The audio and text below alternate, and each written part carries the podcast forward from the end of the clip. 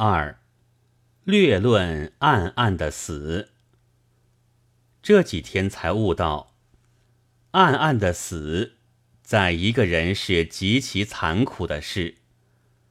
中国在革命以前，死囚临刑，先在大街上通过，于是他或呼冤，或骂官，或自述英雄行为，或说不怕死。到壮美时，随着观看的人们便喝一声彩，后来还传述开去。在我年轻的时候，常听到这种事，我总以为这情形是野蛮的，这办法是残酷的。新近在林语堂博士编辑的《宇宙风》里，看到一篇朱唐先生的文章。却是别一种见解。他认为，这种对死囚喝彩是崇拜失败的英雄，是扶弱；理想是不能不算崇高。然而在人群的组织上，实在要不得。一强扶弱，便是永远不愿意有强。崇拜失败英雄。便是不承认成功的英雄，所以使凡是古来成功的帝王，欲维持几百年的威力，不定得残害几万、几十万无辜的人，方才能博得一时的设伏。残害了几万、几十万人，还只能博得一时的设伏。为成功的帝王设想，实在是大可悲哀的，没有好法子。不过，我并不想替他们画策。我所由此悟到的，乃是给死囚在临行前可以当众说话，倒是成功的帝王的恩惠，也是他自信还有力量的证据。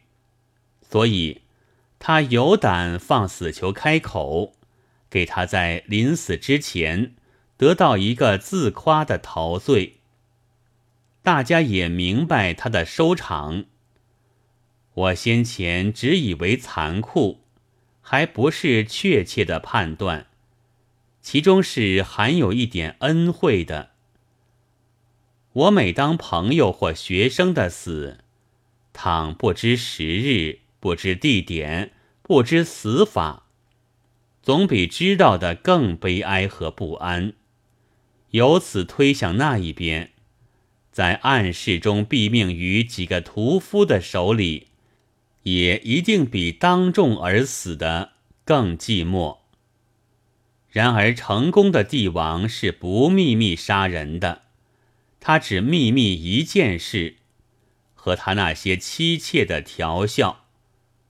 道德就要失败了，才又增加一件秘密，他的财产的数目和安放的处所。再下去，这才加到第三件，秘密的杀人。这时，他也如朱唐先生一样，觉得民众自有好恶，不论成败的可怕了。所以，第三种秘密法是，即使没有测试的现役，也总有一时要采用的。也许有些地方还已经采用。这时，街道文明了，民众安静了，但我们示意推测死者的心，却一定比明明白白而死的更加残酷。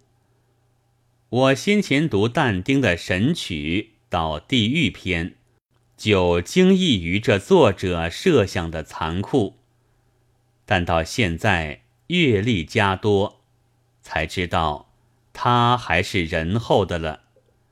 他还没有想出一个现在已经极平常的残酷到谁也看不见的地狱来。